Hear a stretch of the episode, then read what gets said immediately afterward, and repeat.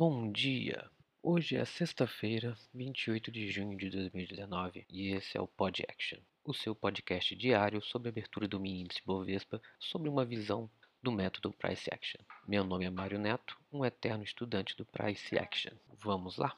Bom, avaliando o gráfico diário do WinQ de queijo 19, que é o que nós estamos operando agora, nós percebemos que ontem fechou um doji com uma sombra muito forte para baixo. É, e já estamos no segundo doji, depois daquela barra de venda do dia 25, gigantesca.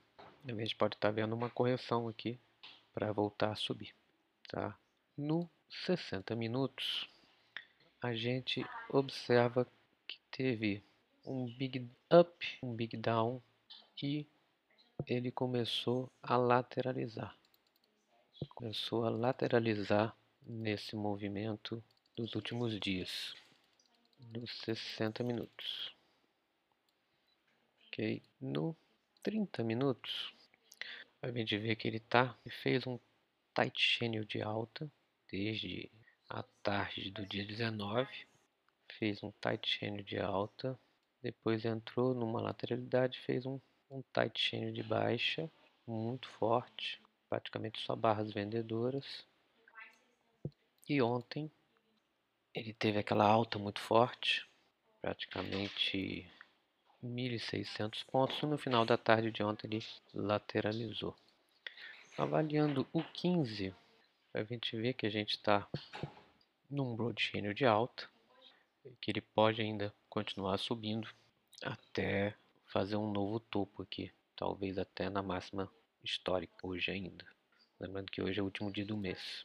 Nos 5 minutos, que é o que a gente opera, a gente vê que ele veio de uma baixa lá do dia 25, deu uma lateralizada aqui no dia 26, teve um rompimento para baixo, fez uma mínima no 100.100 e ontem subiu, fez um rompimento ontem, lateralizou lá para a tarde e agora ele abriu, hoje ele abriu com gap de alta. A primeira barra do dia foi uma barra de quase 500 pontos.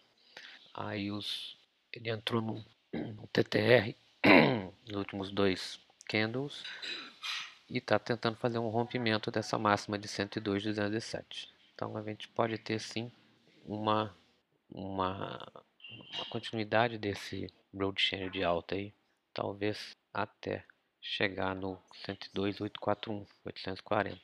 Tá? Magnetos importantes é praticamente a mínima, a máxima de ontem, 101,840. A gente tem um magneto aqui para baixo do 100,850, o 100,500, magneto bem forte.